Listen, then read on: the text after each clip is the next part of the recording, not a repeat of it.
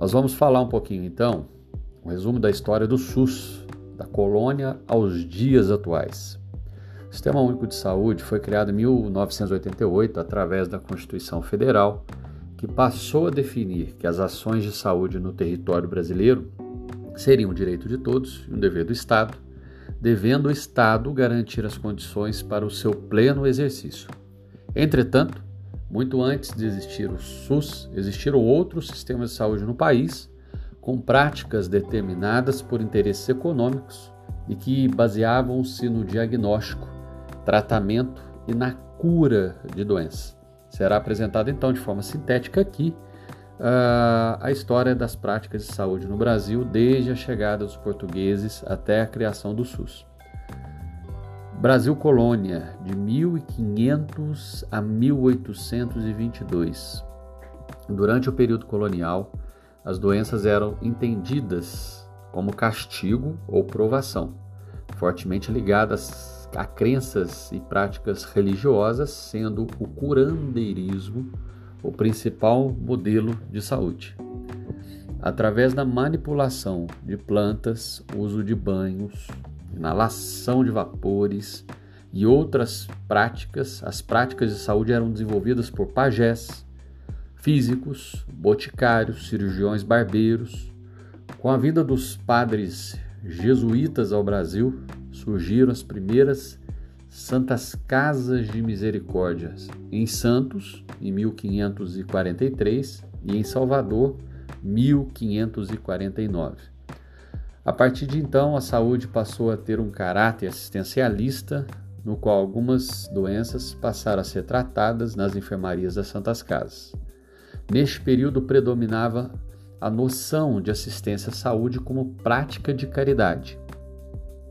Em 1808, com a chegada da família real, o Brasil instituiu-se no país uh, instituiu-se no país políticas médicas de intervenção na condição de vida e saúde da população, com ênfase na vigilância e controle de epidemias.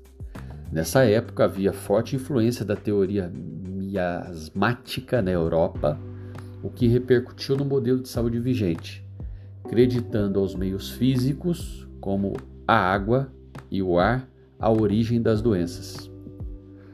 Em 22 de janeiro de 1810, foi publicado um alvará sanitário que determinava a criação de um lazareto para quarentena de viajantes e de escravos portadores de moléstias epidêmicas, sendo uma medida de controle dos portos e das cidades. Apenas a autoridade sanitária poderia conceber o visto de entrada de pessoas nas cidades. Vamos falar um pouquinho do Brasil Império, de 1822 a 1889. A invenção do microscópio e a descoberta de microorganismos revolucionou as práticas de saúde. O período entendido como era bacteriológica traz a superação da teoria miasmática e atribui a gênese das doenças aos microorganismos, propondo a teoria da unicausalidade, que defendia que a doença se baseava na existência de apenas um agente causador de agravo ou doença. Essa concepção estimulou as ações de prevenção de diversas doenças infecciosas, trazendo sucesso no controle de doenças como a cólera, mas apresentava uma visão única em relação às enfermidades em geral. Já na República Velha, 1889 a 1930. Neste período acontecia no Brasil a introdução da indústria e da lógica capitalista de produção. Com a chegada da indústria, as cidades começaram a ser planejadas e a concentrar as pessoas que moravam próximo às fábricas onde trabalhavam.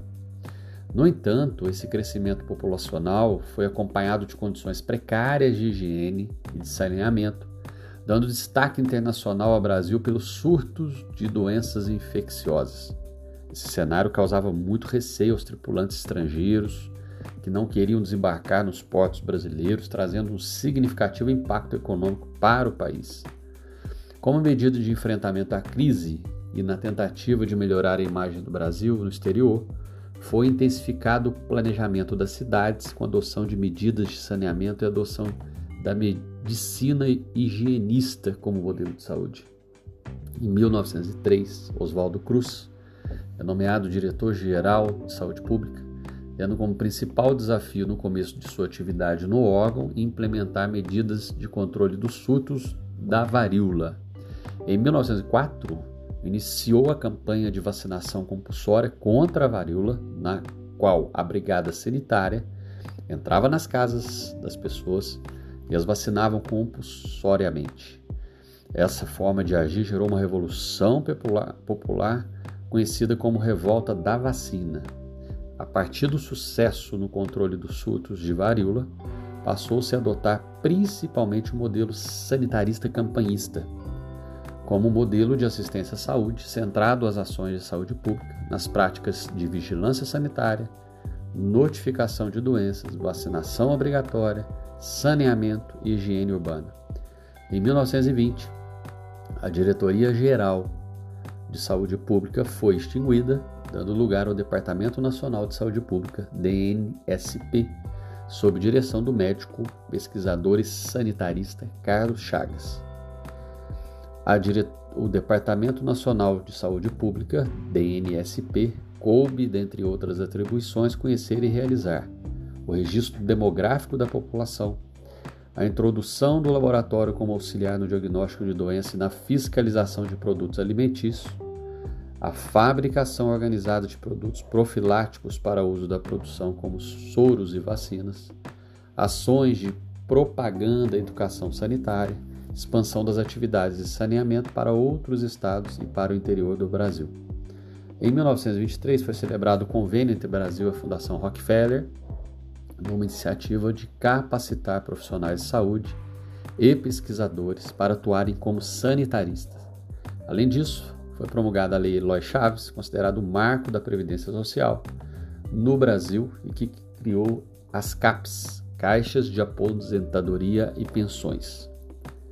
Já na era Vargas, 1930 a 1964. No campo da saúde foi um período marcado pelo início da transição demográfica e epidemiológica a expectativa de vida aumentou, principalmente pela redução da mortalidade por doenças infecciosas e havia prevalência de doenças da pobreza, além do surgimento de doenças crônicas, como problemas cardíacos, neoplasias e o aumento de acidentes da violência. Em 1930, foi criado o Ministério da Educação e Saúde, MESP, que assumia a responsabilidade pela prestação de serviços de saúde aos chamados pré-cidadãos, pobres, desempregados, trabalhadores informais, pessoas que não eram asseguradas pela Previdência Social e, portanto, não estavam cobertos pela medicina previdenciária. Com a criação do Ministério do Trabalho, teve início o sindicalismo e a organização dos trabalhadores por classes funcionais. Uh, na área da saúde foi criado o Instituto de Aposentadoria e Pensões, o IAP. Em 1953 é criado o Ministério da Saúde, com foco em ações educativas e campanhas e manutenção de serviços assistenciais para não segurados da Previdência. Autoritarismo, período de 1964 a 1985 o período do autoritarismo foi marcado por uma forte crise burocrática administrativa. As condições de saúde eram precárias e coexistiam as doenças da pobreza e as doenças da modernidade, ganhando destaque as doenças cardiovasculares. A saúde pública era limitada e de baixa qualidade. O Ministério da Saúde se encarregava da redução dos agravos imunopreveníveis atendimento em programas específicos, como controle de doenças como tuberculose, hanseníase, enquanto assistência à saúde era oferecida pela medicina previdenciária privatistas aos contribuintes dos IAPs e seus familiares. Como tentativa de reordenar o sistema, as ações da Previdência foram divididas em órgãos especializados. Assim criou-se o Sistema Nacional de Previdência Social, o SIMPAS, que congregou o Instituto de Administração da Previdência e Assistência Social, IAPAS, o Instituto Nacional de Previdência Social, INPS, criado pela fusão das IAPs, o Instituto Nacional de Assistência Médica e Previdência Social, INAMPS. O INAMPS prestava assistência médica previdenciária restritamente aos trabalhadores que exerciam atividade remunerada e aos seus dependentes, sendo a atenção à saúde centrada na doença e em procedimentos. Em 1974 foi criado o Ministério da Previdência e Assistência Social, que implementou o plano de prontação, possibilitando às clínicas e hospitais privados contratados pela Previdência atender casos de urgência de qualquer indivíduo, segurados ou não pela Previdência. Em 1975, é proposta a criação do Sistema Nacional de Saúde através da Lei 6.229 de 75 durante a quinta Conferência Nacional de Saúde. Entretanto, a oposição exercida pelos empresários da saúde contra a regulamentação dessa lei fez com que o governo centrasse sua atuação apenas em programas verticais. A realização da Conferência de Alma Ata em 1978 ampliou mundialmente o debate sobre os modelos de atenção à saúde, discutindo a importância da atenção primária à saúde, o que repercutiu também no Brasil. O governo Figueiredo elaborou o Prev Saúde, uma ambiciosa tentativa de reorganização da saúde pública que tinha ênfase nas ações de atenção primária, com participação da comunidade, regionalização e hierarquização como princípios. No entanto, o plano não chegou a ser elaborado pelo boicote dos empresários da saúde e dirigentes do INAMPS. Em 1982 é instituído o Plano CONASP, que extinguiu o pagamento por unidades de serviço ao setor privado contratado pelo INAMPS, implantou as autorizações para internação hospitalar, AIH, possibilitou através das, das ações integradas de saúde AIS o acesso aos serviços previdenciários e de saúde pública para a população não segurada. Durante a década de 70, 1970, setores da sociedade começaram a organizar o movimento de reforma sanitária brasileira, contava com estudantes, profissionais de saúde, sindicatos, associações de moradores, intelectuais, dando destaque ao SEBS e à Brasco.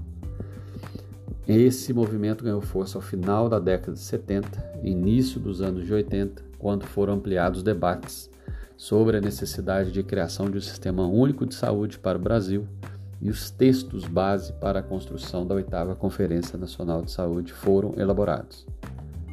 Nova República, em 1900, de 1985 a 88, em 1986, a realização da oitava Conferência Nacional de Saúde permitiu pela primeira vez na história do país a participação da sociedade civil organizada no processo de construção de um novo modelo de saúde. Norteada pelo princípio da saúde como direito de todos e dever do Estado, suas principais deliberações foram a base para a instituição do SUS na Constituição Federal de 88.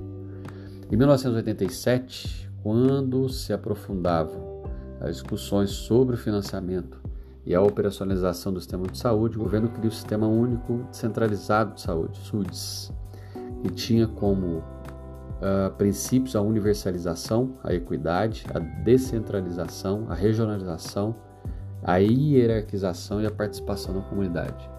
O SUDS apresentou um avanço na gestão do Estado sobre o sistema de saúde nacional, principalmente ao descentralizar as ações para o âmbito dos estados e municípios. Em 1988, a Constituição Federal define a saúde como direito de todos os cidadãos e dever do Estado, criando sistemas, Sistema Único de Saúde através dos artigos 194 a 200. Em 1990, por meio das leis 8080 de 90 e 8142, o SUS foi regulamentado. Até mais, até o próximo bloco.